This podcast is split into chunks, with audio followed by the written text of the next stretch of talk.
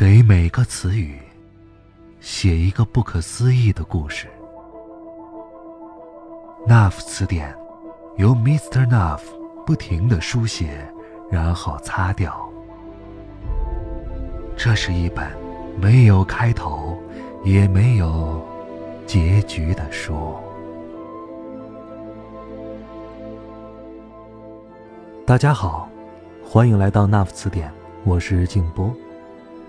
今晚，Mr. Nuff 又为我们带来了一篇原创故事，来自上海的一个地名，叫做陆家嘴。如果你希望发现更多的脑洞故事，欢迎通过微信公众号搜索添加 “Nuff 词典”。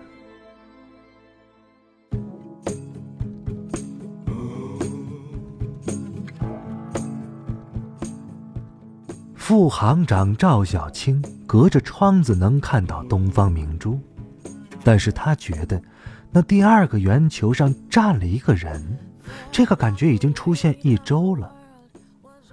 站在东方明珠上的那个人是红衣女子，红裙子飘起来有一辆汽车那么大，红的耀眼。女子是长发。脸庞若隐若现，很白的肌肤都能看见，似乎他有时还会看来，像是看到了赵小青的样子。他感觉到了他的眼波流转，这个感觉并没有让赵副行长不舒服，反而让他觉得像是在偷情一样。他累了的时候，抬起眼看看，闭上眼。可以意淫一下，他会牵着女子的手走在东方明珠的圆球上。这时，秘书李妹走了进来，送上一杯星巴克。这真是一个接近领导的好借口。赵小青从来不喝星巴克的咖啡，但是他不会拒绝李妹。李妹浅浅的笑着，身上的香水味很特别。这些上海的小姑娘真是精致极了，从来不会用大众化的牌子。这款香水赵小青不熟悉。赵小青是咸阳人，她来上海六个月了，她还没有体会到上海的特别之处。她一天差不多有十二个小时待在办公室里，开会、看文件、接待。处理人事，关注华尔街和香港的即时信息。走出银行大楼的时候，陆家嘴的街头已经几乎看不到行人了。陆家嘴的晚上，像一座古堡。李妹太美了，赵小青是见过世面的男人，英气的女人，妩媚的女人。娇气的女人，豪放的女人，他都接触过，有些关系甚至到了不一般的地步。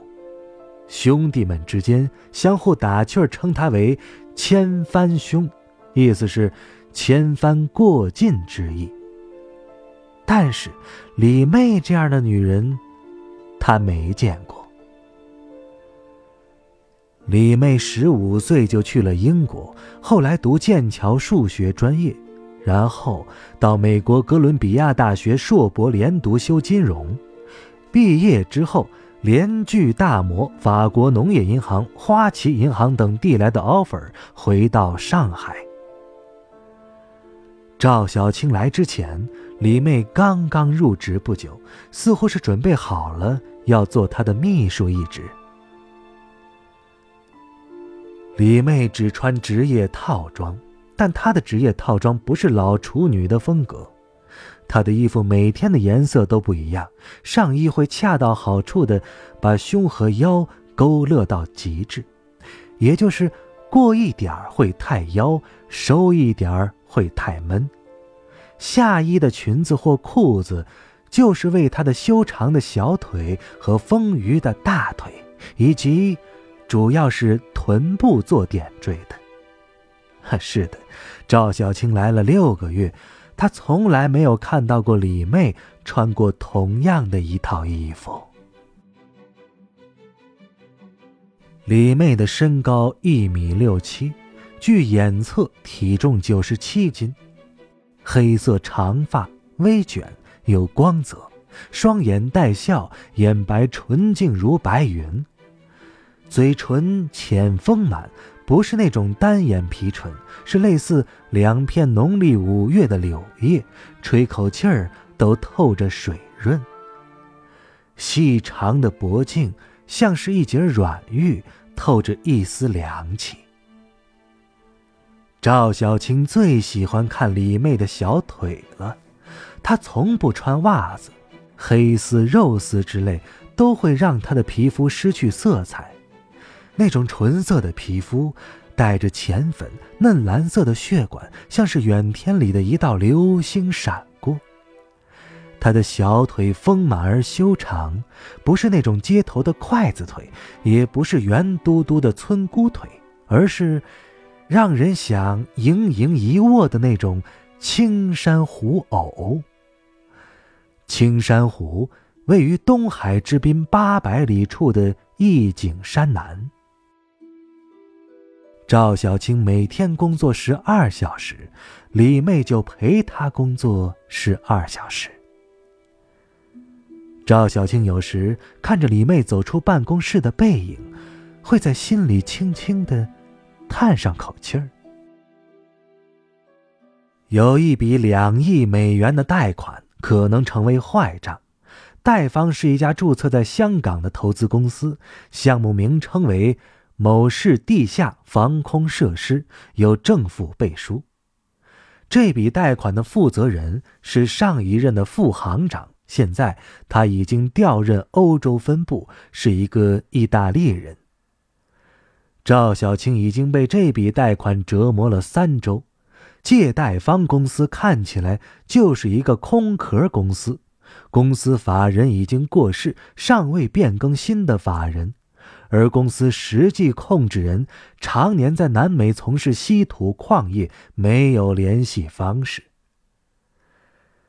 该市当地的项目从来没有开始过，当地政府不对此笔贷款款项和项目工程发表意见，项目实际上只是一个规划。赵小青联系了一下意大利籍的前副行长。他只说了一句：“我会处理的”，就挂了电话。行长听完赵小青的描述，认真的说：“办好他。”娘的！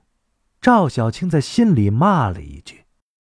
赵小青的脸色不太好看，他已经连续失眠一周了。他住在离银行大楼不远的国金会，平时。这真是静的，能听到上世纪渔船经过的声音，但现在每天晚上，他都能听见一个人的喘息声，是一个女人的喘息声。请进。李妹敲门进来，她今天穿的是一套浅黄色的衣服，上衣领口处露出一段粉色的蕾丝内衣。香水是赵小青喜欢的 Obium。他递给赵小青一叠文件。赵行长，今天晚上您有一个约，不要忘了。啊，是吗？我还真是忘了。哈是什么人呢？李妹笑了笑说：“您可能这几天太累了。”她打开自己的手机，给赵小青看着日程表。原来是一个 EMBA 的同学组织的同学会。赵小青挠挠头，哭笑说：“哦，嘿呀，你看看我呀，满脑子都是两亿美元的事儿，真记不得其他的事儿了。”李妹破天荒的走到窗前，向着窗外看了几秒钟。赵行长，您过来看。赵小青走到李妹身边，她身上的香水味儿恰到好处，没有浓到令人反感，但也没有淡到令人忽略，宛如在你怀中的感觉。这个想法让赵小青有想脸红。他顺着李妹手指的地方看过去，东方明珠塔上第二个圆球那里，那个红色裙装的女子正转过身来，面对着赵小青和李妹。红衣女子看起来正在微笑。她真好看，李妹说。她的头发甩了一下，差点碰到赵小青的脸。她的发丝没有洗发水的化学味而只有她头发的清香。李妹出去了。下午七点的时候。赵小青打个电话给李妹，让她先下班。李妹说：“赵行长，您晚上的约不去了吗？”赵小青说：“啊，是的，我推掉了。你先下班吧，我处理一点总行的事儿。”李妹电话里犹豫了一下，挂了电话。三分钟之后，她敲门进了赵小青的办公室。他站在赵小青的桌前的正前方，他胸前的粉色内衣上的蕾丝在灯光下看起来，就像他的胸部绣了一排花赵小青有些发晕了。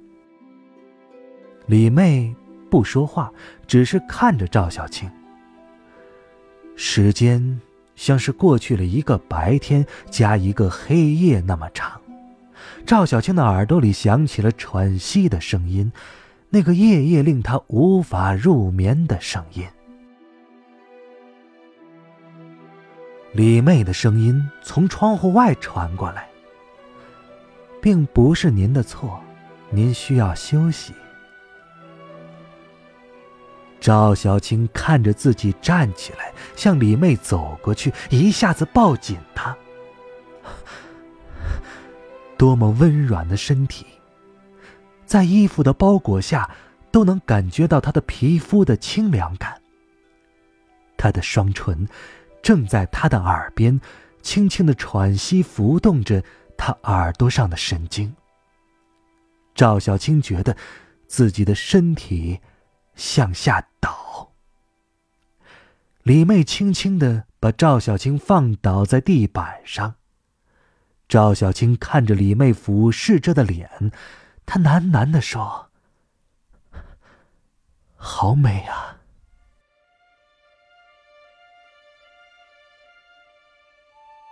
赵小青第二天醒来的时候，已经是上午十点半了。她躺在自己的床上，头有些疼。她记得头天晚上喝了一些白酒、威士忌、啤酒和香槟。最后，他离开夜总会的时候，同学塞了一个姑娘进他的车子。现在，房间里只有他一个人。他推开窗，卧室的窗也可以看到东方明珠塔。上午的阳光打在圆球上，反射出无数的光线。赵小青的头更疼了。他给办公室打了一个电话，李妹居然没接电话，这种情况从来没有发生过。他打开电视，CNN 正在播出一段跟中国反腐相关的新闻。赵小青看到有一个熟悉的人的面孔闪过，但是他没有听清楚名字，他也记不起这个人是谁了。他的头继续很疼。浴室里的水忘记关了，赵小青走进浴室，在镜子里，他看到一个面孔，就是刚才电视上那个人的脸。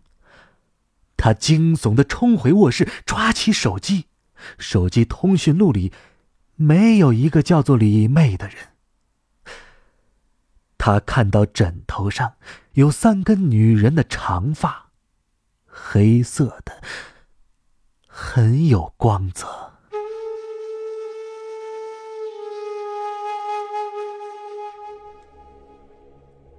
以上故事来自那副词典，这是一本没有开头也没有结局的书。我是静波，咱们下期再会了。